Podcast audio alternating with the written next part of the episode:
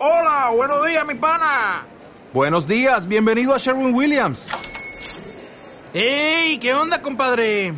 ¿Qué onda? Ya tengo lista la pintura que ordenaste en el ProPlus app. Con más de 6.000 representantes en nuestras tiendas listos para atenderte en tu idioma y beneficios para contratistas que encontrarás en aliadopro.com. En Sherwin Williams somos el aliado del PRO.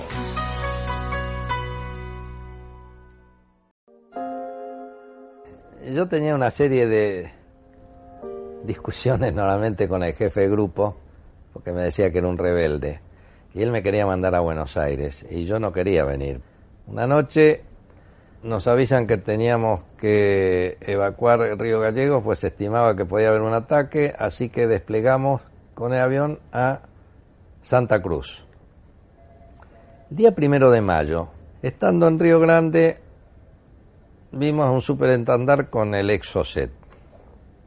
Yo digo al navegador, tenemos que ver las características de este, de este armamento.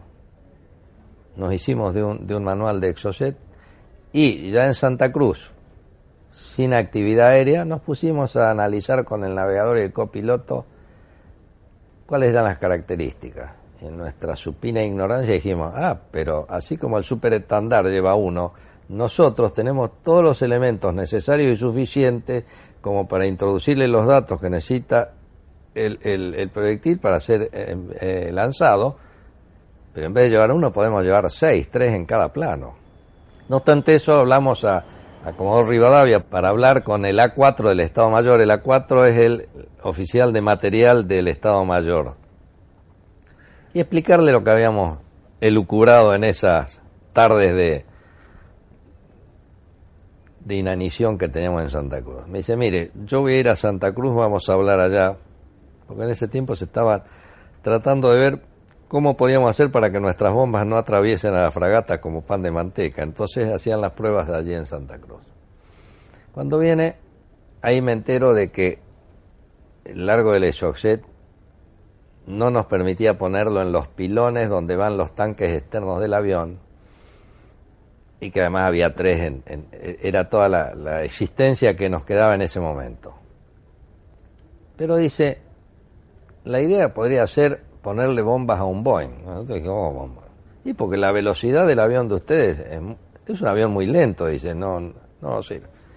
Quedó el tema en eso, regresamos a Comodoro Rivadavia sin haber podido operar, y cuando llegamos dice el Comodoro, se va a Buenos Aires con cierto enojo, cumplí la orden, me vine y cuando llego aquí me avisan que tenía que ir a la fábrica a buscar el Tango Charlie 68 que había sufrido una modificación. Nos vamos con toda tripulación al área de material Córdoba y nos encontramos con un avión que le habían puesto donde van los tanques externos de, de combustible del C-130 pusieron los portabombas, los MER. Toda la instalación la hicieron a través de, del borde de ataque, el copiloto tenía caja general para conectar todo el sistema, el piloto tenía en el comando el botón que hacía de, disparador y teníamos puesto una mira de Pucará en el puesto de piloto. Para tener mayor autonomía, los tanques externos fueron introducidos en el compartimento de carga y cuando llegamos a Palomar, como había un avión en inspección mayor, le sacamos los tanques externos y los pusimos dentro del compartimento de carga. Entonces teníamos más o menos unas 24 horas de autonomía en cuanto a combustible. El día 28 hicimos el primer vuelo, no encontramos un blanco. Pero el día 29 teníamos dos ecos. Una vez obtenidos los ecos en el radar, regresábamos porque para obtener ecos subíamos a nivel 330, es decir, 33.000 pies de forma tal de tener un barrido en 240 millas y ver qué es lo que teníamos.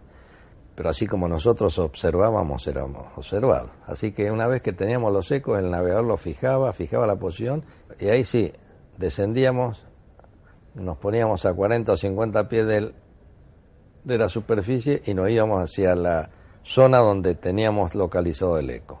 Entonces había que reconocer el buque y después sí atacarlo. Cuando llegamos nos encontramos con un solo blanco, un petrolero British Way que de acuerdo al localizador era de la flota inglesa. El otro eco, nuestro navegador supone que puede haber sido un submarino que se estaba reabasteciendo.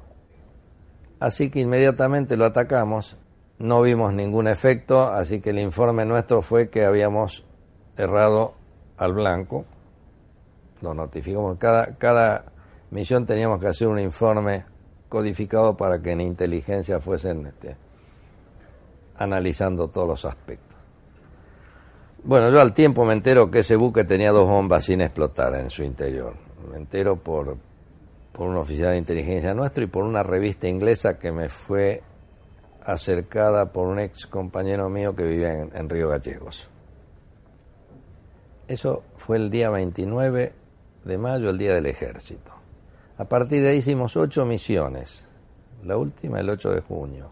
Nos habían notificado que había un eco grande en, determinada latitud. Lo fuimos a buscar y cuando descendimos para atacar veo que dice Hércules Monrovia.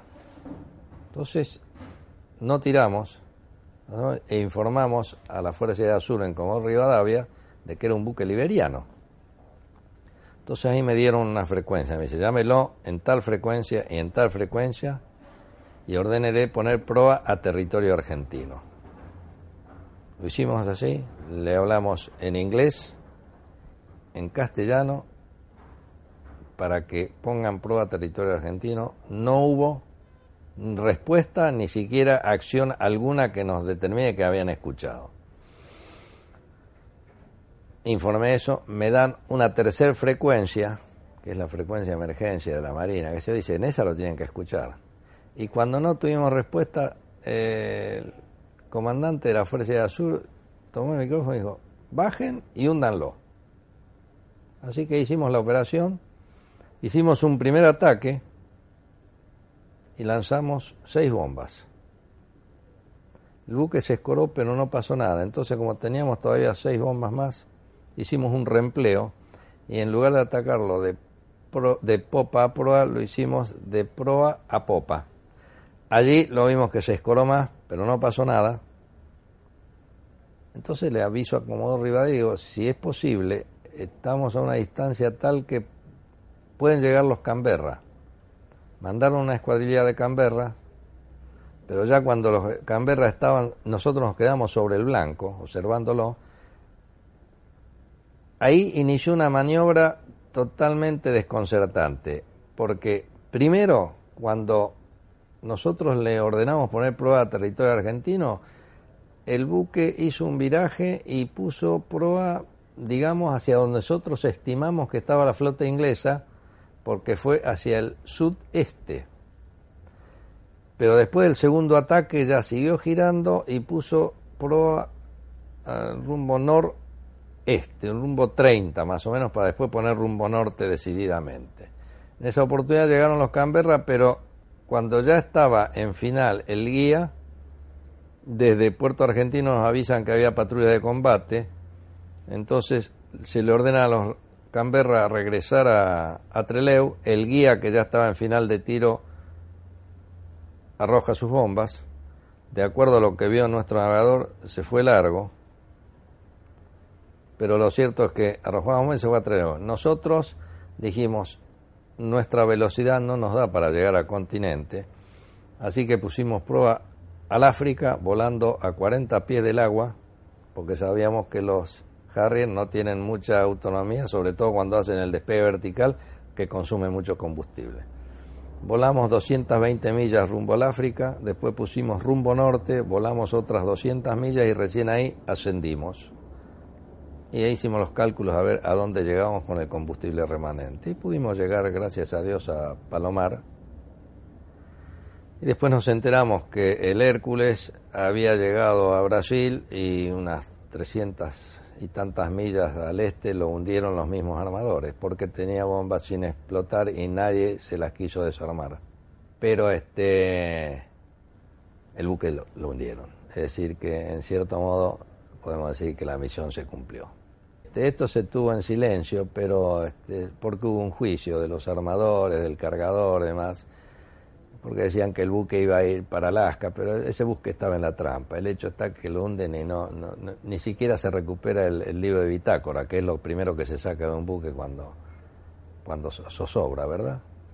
Entiendo, de acuerdo a lo que pude leer después en el juicio, que estaba este, contratado por el gobierno de los Estados Unidos.